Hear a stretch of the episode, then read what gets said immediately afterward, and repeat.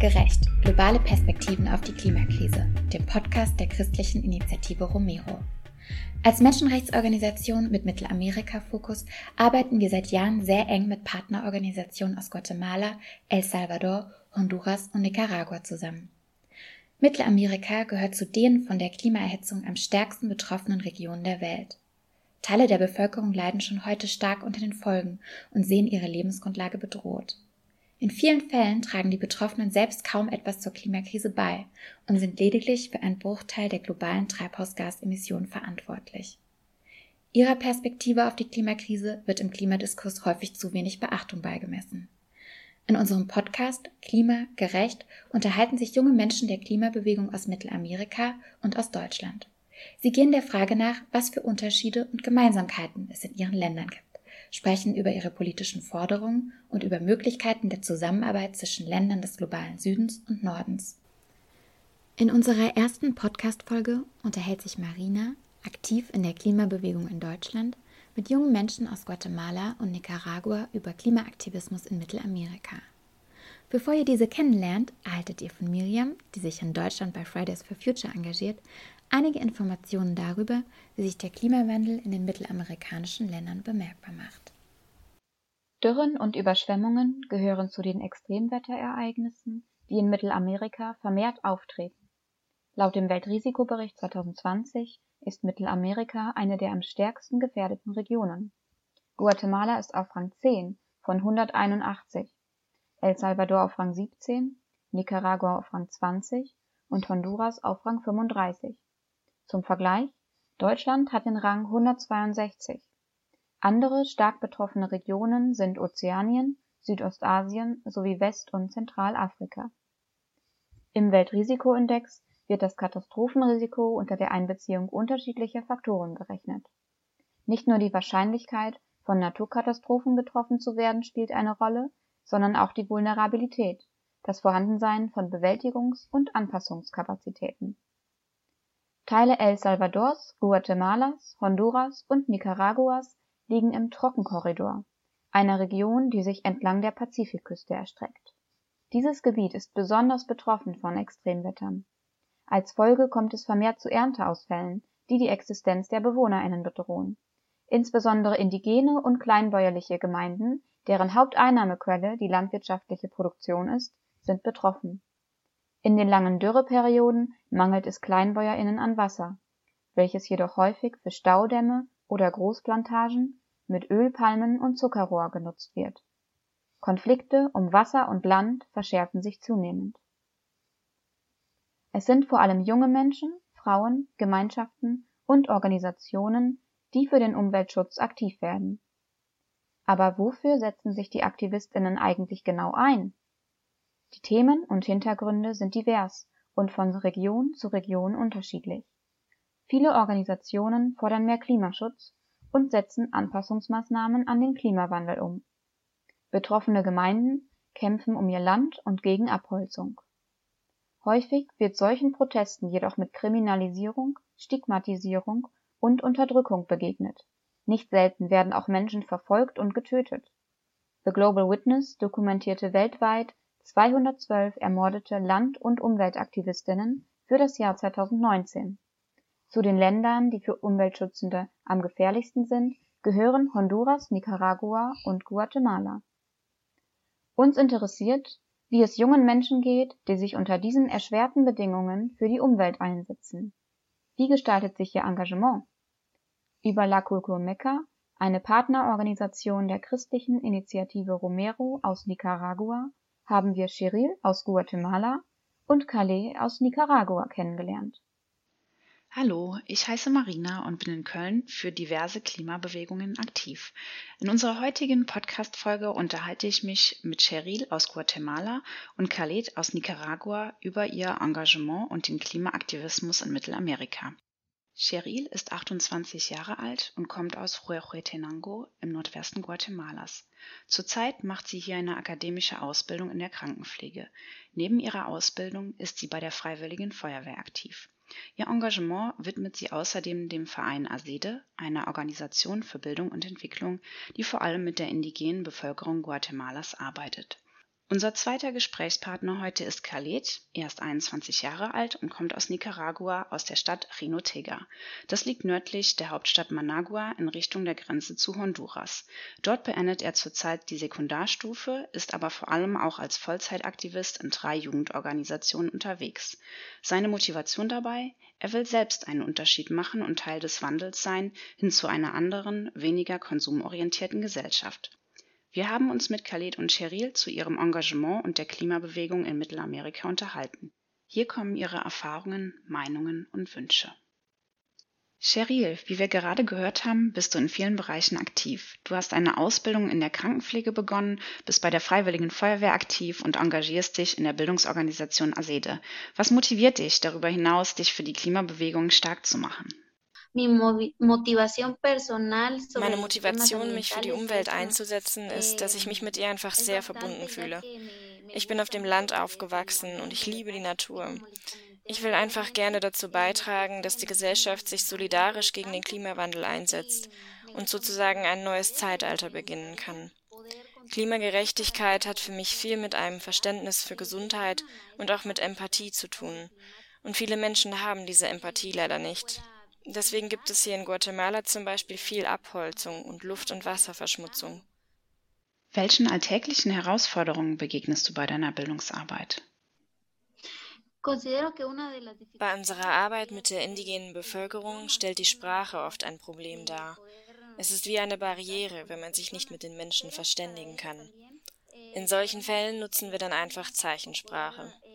Manchmal gibt es trotzdem Kommunikationsschwierigkeiten mit den VertreterInnen der Gemeinderäte, den Kokodes, die über die Durchführung der Projekte entscheiden. Hier sprechen sehr viele die indigene Sprache Mam. Also müssen wir erst einmal alles übersetzen lassen, um die Informationen besser kommunizieren zu können.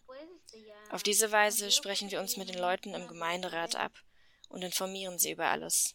Und erst wenn sie einverstanden sind, wird das Projekt auch durchgeführt aber bisher konnten eigentlich immer alle Projekte umgesetzt werden. Khaled, nun zu dir und deinem Engagement. Du bist sehr aktiv für den Klimaschutz und engagierst dich in drei Jugendorganisationen. Wie stehen Gesellschaft und Politik eurem Engagement gegenüber? Und welche Herausforderungen begegnet ihr bei euren Aktivitäten? In der Zivilgesellschaft gibt es viel Akzeptanz gegenüber dem Umweltaktivismus. Die Menschen sind froh, dass es Gruppen gibt, die die Umwelt schützen wollen und sich für zukünftige Generationen einsetzen. Aber ich habe auch von vielen Fällen gehört, in denen Umweltaktivistinnen in Mittelamerika verfolgt und ermordet wurden. Auch in Nicaragua leben Aktivistinnen in einer gewissen Unsicherheit. Die Verfolgung betrifft meistens diejenigen, die gegen die Ausbeutung von Ressourcen durch große transnationale Konzerne kämpfen, die die Umweltzerstörung verursachen. Vor allem private Konzerne und Politikerinnen sehen ihre geld- und machtpolitischen Interessen durch den Aktionismus in Gefahr. Außerdem werden aktivistische Gruppen, auch wenn sie vollkommen unpolitisch sind, von der Regierung als Oppositionelle betrachtet und daher verfolgt. Das klingt sehr herausfordernd. Setzen sich trotzdem viele Menschen für Umwelt- und Klimaschutz ein? En cuanto a eso, pues tengo entendido que in Mittelamerika gibt es verschiedene Organisationen, die sich mit dem Umweltschutz beschäftigen, wie zum Beispiel das Centro Humboldt, welches Klimadaten aufzeichnet. Andere Organisationen arbeiten zum Beispiel an der Umsetzung der Sustainability Goals, setzen sich für den Schutz des Wassers ein, bieten Bildung zu Umweltthemen an oder bringen die umweltgerechte Abfallentsorgung voran.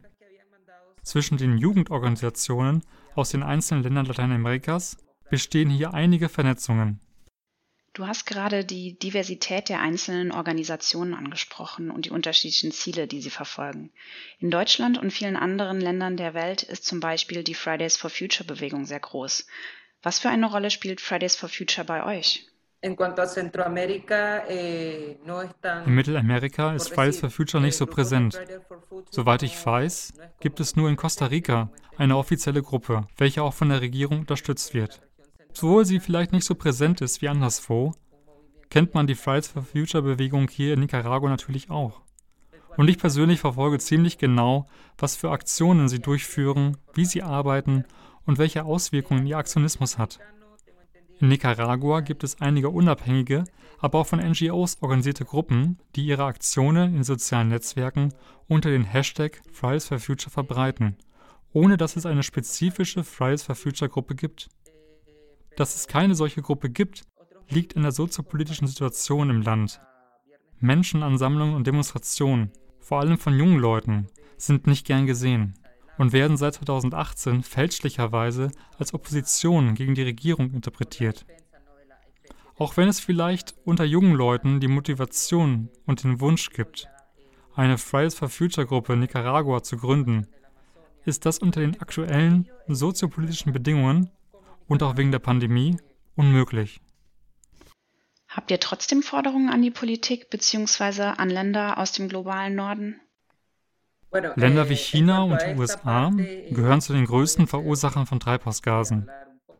Und ich denke, dass diese Länder sich den Vereinbarungen des Pariser Klimaabkommens nicht wirklich verpflichtet fühlen.